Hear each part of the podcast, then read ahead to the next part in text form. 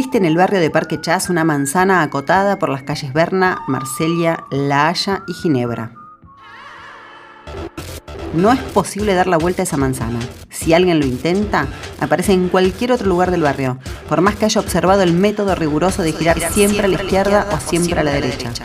Muchos investigadores han intentado la experiencia formando grupos numerosos. Los resultados han sido desalentadores. A veces sucede que el paseante sigue en la misma calle aún después de doblar una esquina. En realidad, conviene no acercarse nunca a Parque Chas. La cita es de Alejandro Dolina en su cuento Historia de la manzana misteriosa de Parque Chas. Pero contra todas advertencias, vamos a desafiar ese laberinto. Vení. Soy Gisela Marciota. Acompáñame por Buenos Aires en este podcast de Gente en Movimiento. Una calle circular, otra que forma esquina consigo misma. Calles en las que con solo cruzar a la vereda de enfrente ya son otras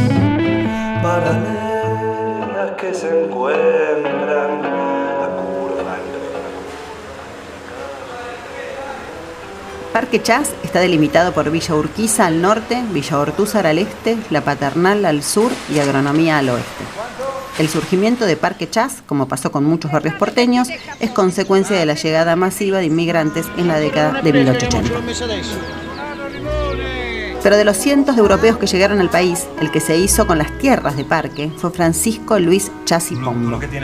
Según algunos historiadores, Francisco llegó al país desde un pueblito de Galicia, frustrado porque no había logrado hacerse de las tierras de su familia por ser el menor de varios hermanos. En 1795, con 21 años y bastante antes de la inmigración masiva de europeos, Francisco emprendió su viaje a Argentina. Se quedó a vivir con su tío, abogado de la Real Audiencia, el más alto tribunal de apelaciones de la corona española. Quizás esos años de ventaja o su interés en el desarrollo de la ciudad hicieron que rápidamente se vinculara con la clase alta y política de la ciudad de Buenos Aires. Una vez asentado en la antigua ciudad puerto, Francisco Chasipombo abrió un almacén de ramos generales en la Recoba, antiguo mercado que estaba ubicado frente al Cabildo. Desde su puesto en la Recoba, como de la mano de su tío en la Real Audiencia, Francisco fue tejiendo contactos en la Buenos Aires colonial. Fue así que conoció a Juana María Belgrano, hermana del héroe. En 1812 se casaron y luego tuvieron tres hijos,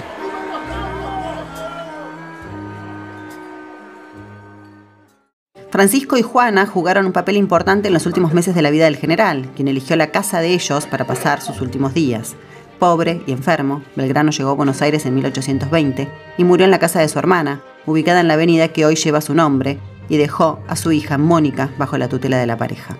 Así lo cuentan historiadores e historiadoras en el documental General Manuel Belgrano, la historia completa.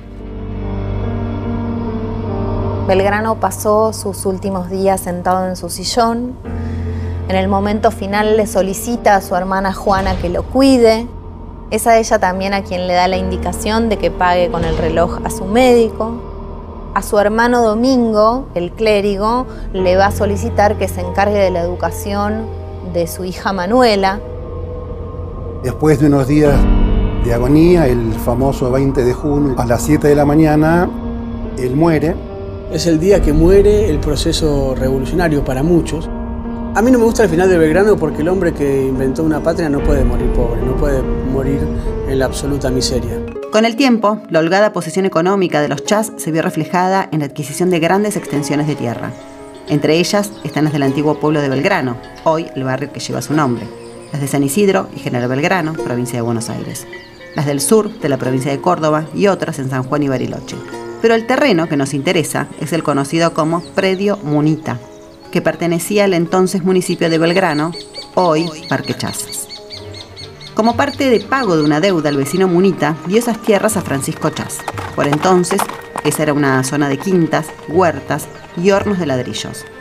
Hasta que un día Francisco formó la sociedad Francisco Chas e Hijos y empezó el proyecto de urbanización.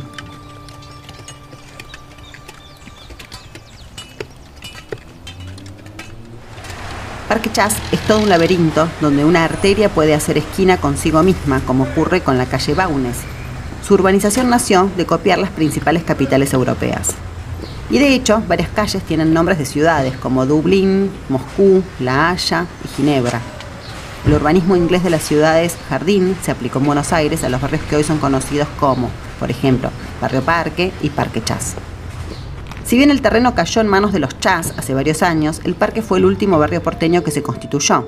Por una disposición de la última dictadura militar en 1976, Parque Chas pasó a formar parte del barrio de agronomía.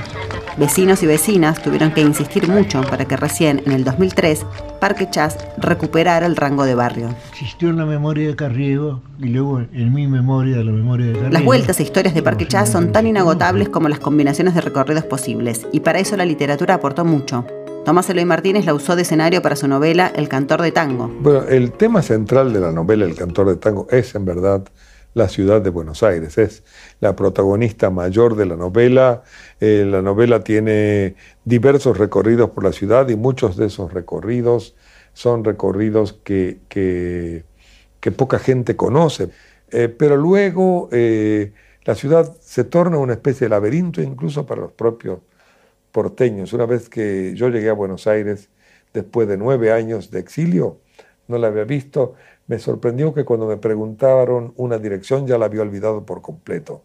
Una ciudad que muda a tanta velocidad, en los sitios desaparecen con tanta velocidad y aparecen en otra parte con tanta velocidad que creo que se plantean laberintos de tiempo. Esto es lo que se cuenta en cierto modo, cómo es Buenos Aires, es una ciudad hecha de laberintos de tiempo. Lo mismo hizo Jorge Luis Borges en Evaristo Carriego. Bioy Casares en Dormir al Sol. Magníficamente lo traza, lo dibuja, lo describe, lo analiza, lo profundiza Bioy Casares en la novela y Alejandro Chomsky desde la adaptación para cine le da también una dimensión muy importante. ¿Y usted a qué se dedica? Soy relojero. ¿De verdad? Sí, de verdad, ¿por? Es mi profesión favorita. Mi padre lo era.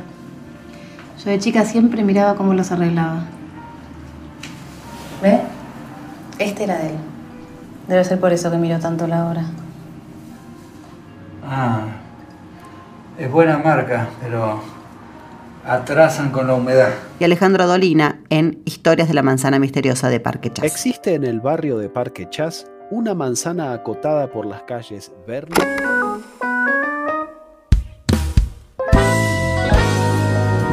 cara